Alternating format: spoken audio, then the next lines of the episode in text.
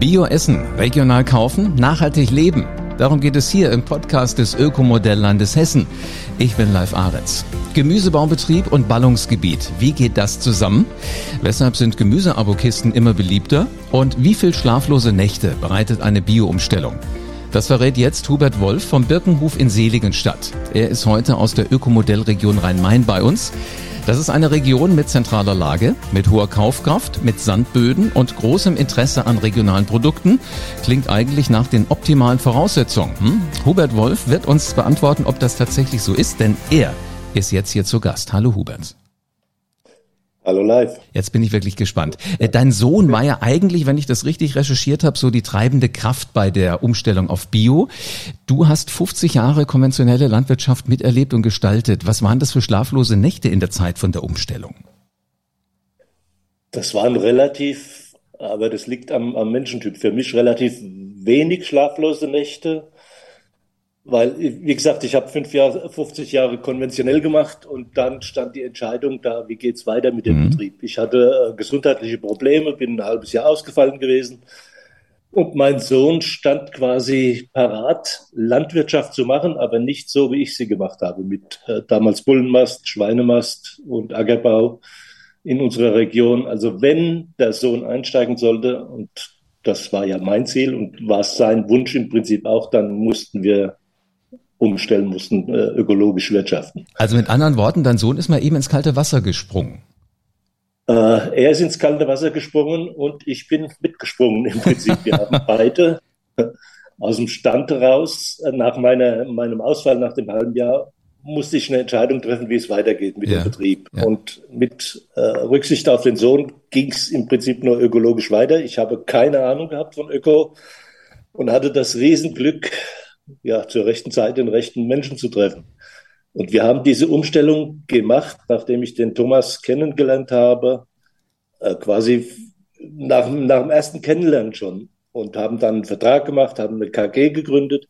Aber das Entscheidende ist einfach der menschliche Kontakt, das absolute Vertrauen, das wir beide gegenseitig haben. Sie können Verträge machen, äh, können 20 Seiten vollschreiben. Wir haben auch einen, einen, Vertrag für die KG gemacht, mhm. aber wenn das menschlich nicht funktioniert, nützt der schönste Vertrag nichts. Da hast du recht. Der jetzt, Vertrag jetzt. ist da, liegt im Hintergrund, aber die Wirtschaft läuft zwischen Thomas und mir und jetzt dem Andreas und seinem Sohn Philipp, die sind auch so in einem Alter, also sieht Sieht noch gut aus jetzt nach zehn Jahren. Okay, lass uns mal ganz kurz sortieren. Also ich habe gerade mitgekriegt, dein Sohn hat dann irgendwann übernommen, jetzt kommen aber noch weitere Namen ins Spiel. Ja. Äh, zu wie viel seid ihr jetzt gerade bei euch?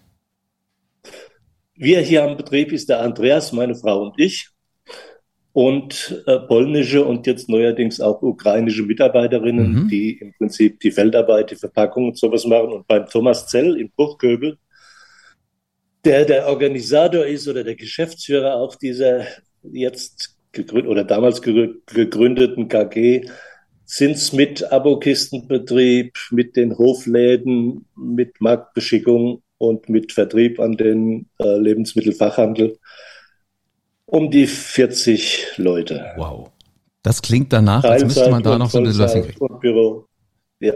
Unglaublich. Sag mal, wie kamt ihr dann jetzt gerade zum Gemüse? Weil du hast vorher auch gesagt, dass ihr auch Tiere hattet. Äh, was bauten ihr auf dem Birkenhof alles an? Welche Sorten äh, kann man auf den hiesigen Böden am ehesten und am besten anbauen und warum?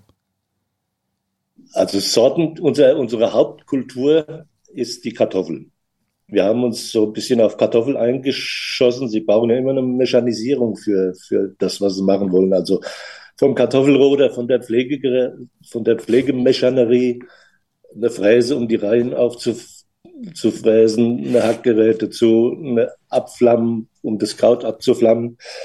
Und dann in der Halle die Sortierung und Aufbereitung und Abpackung. Da haben wir investiert in Kartoffeln. Wir haben also hier der Betrieb in Seligenstadt hat äh, 100 Hektar Fläche. In Bruchköbel von Thomas kommen 40 Hektar dazu. Und sein Problem damals in 2014 war, dass er flächenmäßig äh, quasi Fruchtfolge am Ende war. Er, er hat Flächen gebraucht. Und ich habe einen Partner gebraucht, der eine Ahnung von Bio hat. Das hat sich da so gut ergänzt. Und wir machen jetzt hier den Hauptkartoffelanbau. Wir machen hier viel Lauch, viel Möhren. Also ich sage mal die großen Kulturen, wo sie äh, Fläche brauchen. Und die Kräuter, Kleinigkeiten, Salate läuft mehr in Bruchköbel. Und die Verarbeitung läuft komplett, also wir fahren es hier von der Ernte im Kühlhaus, wird zwischengelagert und geht dann nach Bruchköbel in die Halle zum Verarbeiten, zum Abpacken für die Biobetriebe, äh, für die Abokistenbetriebe und für den Lebensmittelfachhandel. Ja, du, das klingt jetzt schon ganz spannend, wenn ich so merke, wie ihr euch das aufteilt. Also ähm, der Thomas macht das ja. eine, du machst das andere. Aber wie wichtig ist denn, dass da alle an einem Strang ziehen? Also wie wichtig ist da die Familie auch, wenn man so einen Betrieb führt? Muss da jeder mit anpacken? Es muss im Prinzip jeder mit anpacken, ja. Das heißt jetzt bei uns speziell in Bruchköbel seine Frau, bei mir hier bei uns meine Frau, die stehen im Hofladen, verkaufen die Produkte und ja, kümmern sich so, so um die Bücher. das, das, ist nicht so deins. Den, den Praktikern nicht so ganz liegt. Ja, man, man kann ja auch nicht auf den Feldern unterwegs sein und auch noch Buchführung machen und, und Belege sortieren. Das kann ich verstehen. Okay. Das, das funktioniert. Danke für dein Verständnis.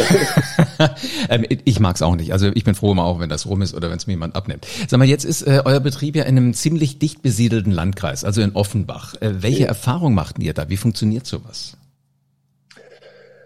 Da machen sie Zwisch oder machst du zwiespältige Erfahrungen. Auf dem Feldweg ist schon das erste Problem. Äh, die Maschinen sind ja nicht die kleinsten.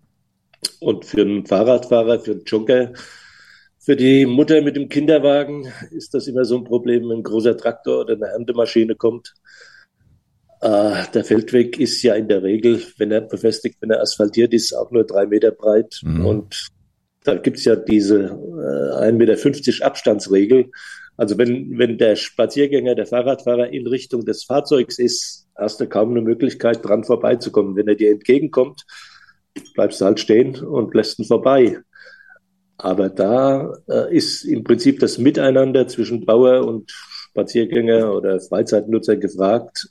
Und das ist von Seiten der Freizeitnutzer manchmal äh, nicht so das Verständnis fehlt ab und zu. Ich, ich merke das schon gerade, ja. Wobei mich wundert das immer, weil genau diejenigen meistens, die ja wirklich viel Fahrrad fahren, die viel wandern, die viel unterwegs sind, frische Luft schätzen, das sind ja meistens auch die, die gesunde Ernährung äh, schon praktizieren, die das leben. Das kriegen die irgendwie dann scheinbar noch nicht zusammen, dass das irgendwie zusammengehört. Ja, wo sie Fahrrad fahren, wächst auch das, was sie lecker essen. Ja, es gibt ja, es gibt ja Fahrradfahrer, die haben einen Helm auf, die haben ihr Trikot auf und liegen quasi auf dem Fahrrad und sehen nur ihr schmales Reifchen vorne und die Richtung wir sehen wollen.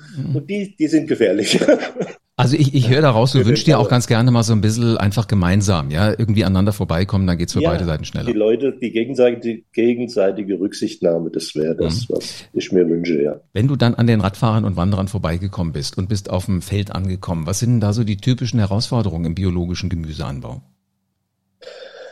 Ah, das kommt ganz auf die Witterung an. Wenn es ein trockenes Jahr ist, wie dieses Jahr, ist es einerseits leichter, weil die Beikräuter, die Unkräuter, nennen wir so Unkräuter, früher haben wir immer gesagt, die Unkräuter dann nicht so, nicht so ganz wachsen. Mhm. Das Problem ist einfach im Bioanbau äh, hauptsächlich, also die, die Pilze, das kriegen sie, oder das ist nicht so, nicht so ganz gravierend. Es gibt zwar weiße Fliege oder was, es gibt aber auch ein paar biologische Mittel, die helfen. Aber die Unkräuter, die Beikräuter, wenn sie einen Ackermöhren haben, ich wechsle immer zwischen Sie und du. Das krieg ich alles gut, alles gut, alles gut.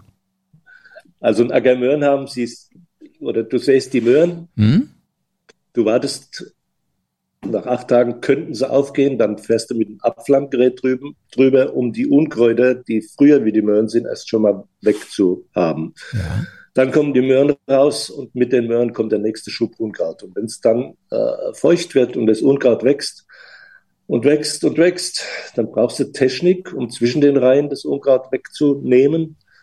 Und du brauchst Leute, um in den Reihen das Unkraut wegzunehmen. Und je näher du mit der Technik an die Reihe kommst, desto weniger bleibt für die Handarbeit übrig. Aber es geht nicht ohne Leute. Es müssen immer Leute über den Acker mit der Hacke und die Unkräuter zwischen den Möhren beseitigen, weil wir hatten hier am Hof äh, einen Acker und das ist dann auch von Kultur zu Kultur unterschiedlich. Das ist ein Acker Sellerie und Sellerie braucht ewig lange, bis er den Boden beschadet, bis er zumacht, bis kein Unkraut mehr kommt. Also den haben wir mechanisch durchgehackt, mit den Leuten durchgehackt und dann immer wieder alle paar Tage mussten die Leute wieder rein und die vergessenen Unkräuter noch rauszunehmen, weil der Sellerie einfach den Acker nicht zumacht. Das ist beim Möhren, bei anderen Kulturen, bei Pastinaken leichter. Die beschatten einfach irgendwann mal den Boden und dann wächst kein Unkraut mehr oder mhm. weniger Unkraut. Also muss ich mir das so vorstellen, das wie wenn ein Tourist irgendwo sein Handtuch schon mal morgens hinlegt. Wenn das Handtuch da liegt, dann ist er da der Chef. Genauso ist das auch bei, bei, bei euren Pflanzen. Wenn die sich erstmal breit ja. gemacht haben, dann kommt da kein anderer mehr hin. So ist es. Wenn die Kulturpflanze sich breit macht, wenn sie den Boden beschattet, dann hat es Unkraut, das Beikraut keine Chance mehr. Aber solange die, diese Kultur noch nicht zu, den, den Acker, die Reihen noch nicht beschattet, das mhm. Land nicht bedeckt, kommt immer wieder Unkraut. Sobald Feuchtigkeit da ist, ein neuer Regen, kommt neues Unkraut. Oh, Wahnsinn. Und das dann ist, müssen sie wieder her, hinterher sein. Ja. Ihr merkt schon so, das ist so, so eine never-ending Story. Ne? Sag mal, jetzt müsst ihr aber ja. ja zum Teil, ihr braucht ja auch Wasser. Ähm, und auch Gemüse ja. aus dem Ausland wird ja bewässert. Ist regional jetzt trotzdem nachhaltiger? Aus meiner Sicht schon, ja. Erstens hast du keine Transporte, die im Ausland haben ja im, im Prinzip dasselbe, wenn, wenn das in Spanien produziert wird unter diesen, was du hast auch schon mal gesehen, diese Folienlandschaften, mhm. die dann auch noch illegale Brunnen und überall ihr Wasser her zaubern, stehlen, versorgen. Äh, das, das kann ja nicht nachhaltig sein. Die machen, ich weiß nicht, wie lange das noch geht da, aber irgendwann ist da mal Schluss. Also der, der ganze Süden, Mittelmeeranrainer, die haben ja noch größere Wasserprobleme wie wir. Ja. Und wir hier haben speziell eigentlich, toi toi toi, bis jetzt noch keine Wasserprobleme. Wir müssen zwar unsere, äh, unseren Verbrauch zum Beregnen melden als äh, an die untere Wasserbehörde. Wir haben Zähler sitzen, wo das alles gemeldet wird, aber wir haben äh, als Gemeinde hier einen Beregnungsverband. Die Brunnen sind genehmigt, wir dürfen das Wasser entnehmen, aber das Wasser bleibt ja auch aus meiner Sicht im Kreislauf. Das wird aus der Erde gepumpt, wird auf das Feld gesprengt und die Pflanzen nehmen es auf, Teil verdunstet und der Rest geht ja wieder zurück ins Grundwasser. Mhm. Also, Wenn wir so viel beregnen können, Ähm, ich, ich merke das schon, das macht Sinn.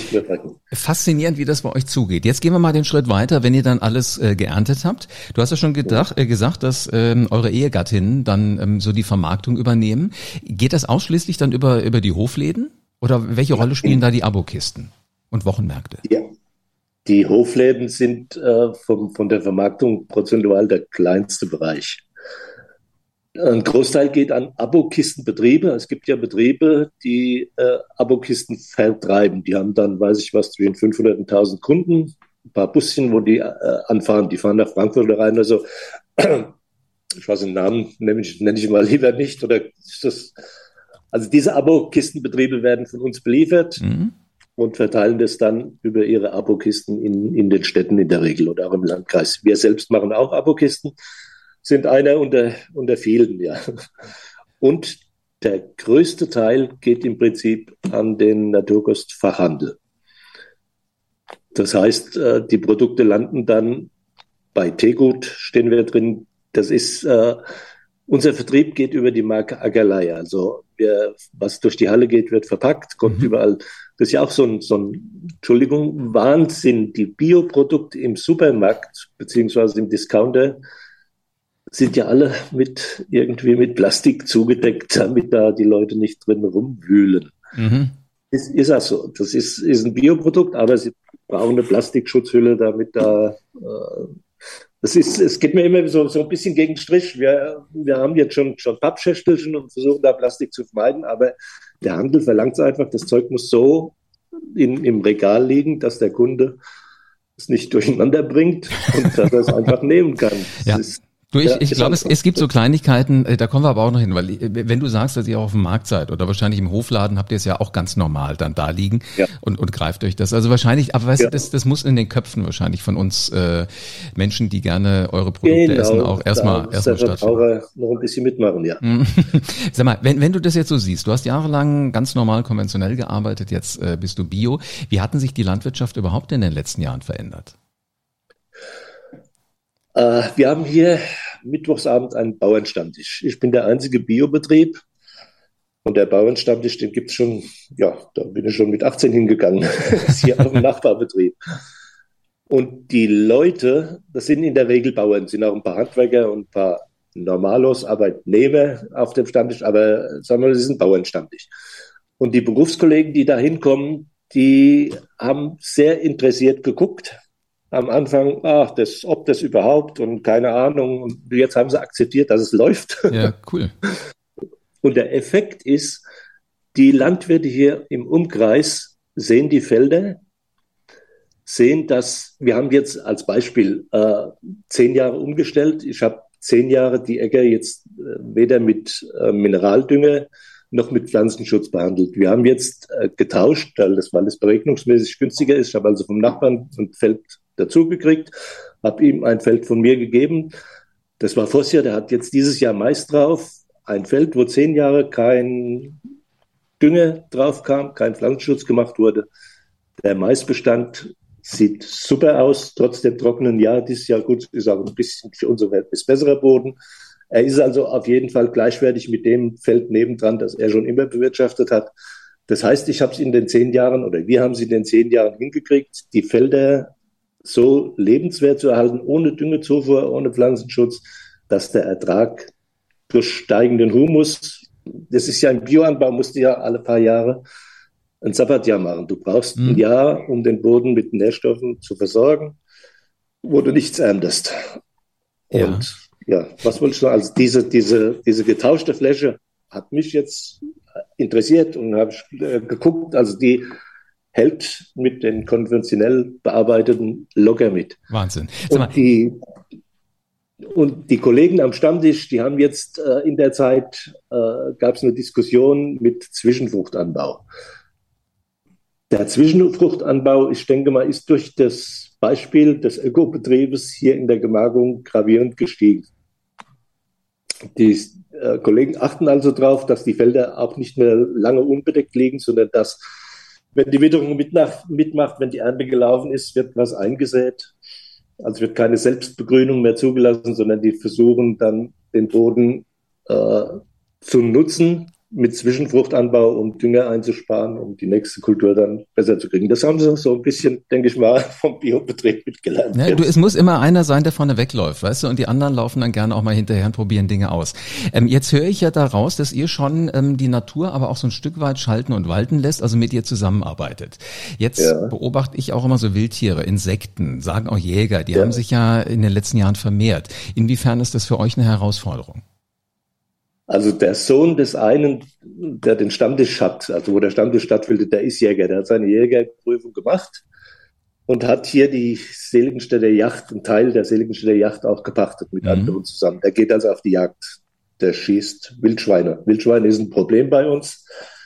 Komischerweise nicht so bei unseren Kulturen, bei den Biobetrieben, sondern äh, im, im Mais. Also Wildschweine gehen in Mais und machen auch in der Folgekultur, wenn der Mais geerntet wird, weil ein paar Körner werden eingegraben im Boden, dann wird Weizen gesät und die machen den Weizen kaputt, weil sie den Mais noch so, die Maiskörner.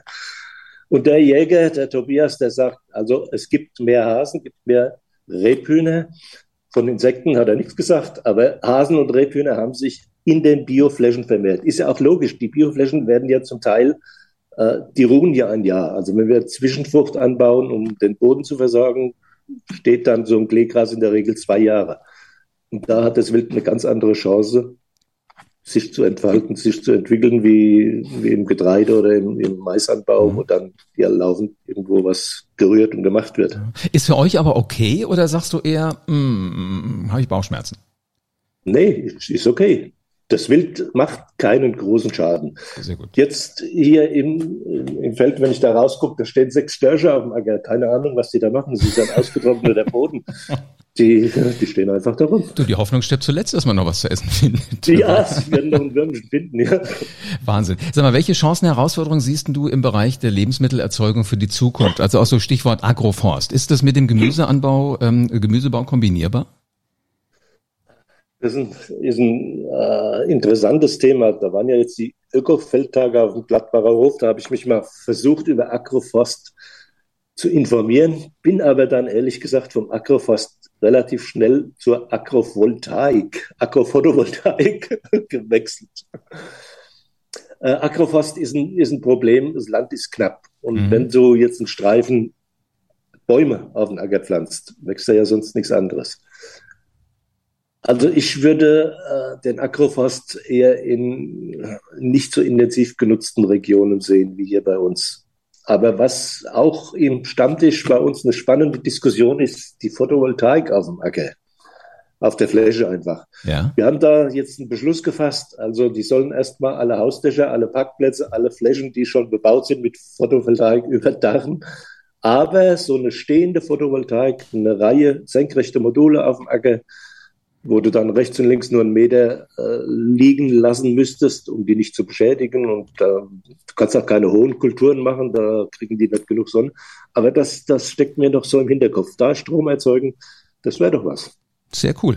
Und spätestens, wenn das läuft, machen wir den nächsten Podcast. Versprichst mir das? Gerne. Dankeschön. Also heute erstmal Gerne. Dankeschön für spannende Einblicke in so eine Welt, die mich immer wieder fasziniert. Hubert Wolf vom Birkenhof in Seligenstadt. So, ich habe mir reichlich mitgeschrieben, was da spannend war. Also bei ihm ist die Kartoffel das Hauptprodukt, gibt aber auch Lauch und Möhren. Halt das, was auf großen Flächen gut funktioniert. Ähm, Wenn es dann mal geerntet ist, stehen die äh, Ehegattinnen von, ähm, von dem Hubert und vom Thomas im Hofladen. Aber das, das gibt's nicht nur im Hofladen. Also es gibt auch die Abokisten. Und es gibt auch den Naturkostfachhandel, Tegu zum Beispiel, da kriegt man das alles. Also wirklich extrem spannend. Und Hubert tauscht sich noch aus, ganz cool mit anderen Leuten, die sowas machen müssen, nämlich mit anderen Landwirten, Bauern am Stammtisch. Hast du Lust mehr zu erfahren und hast eine ganz bestimmte Vorstellung, was du gerne wissen willst? Deinen Themenwunsch bitte unbedingt hierher an uns schicken. Einfach in den Show Notes auf die Mailadresse klicken und schon kannst du deine Frage herschicken. Ich bin gespannt, was du noch so alles wissen willst. Und dann hörst du hier im Podcast die Antworten von Menschen aus der Praxis. Das sind also die LandwirtInnen, VerarbeiterInnen und VermarkterInnen. Die wirst du alle kennenlernen und du wirst deren Perspektive hören. Das sind alles Menschen mit individuellen Erfahrungen und einer ganz persönlichen Geschichte. Quasi eine Reise vom Acker bis zu deinem Teller. Und damit du keine Folge verpasst, abonniere diesen Podcast am besten exakt jetzt.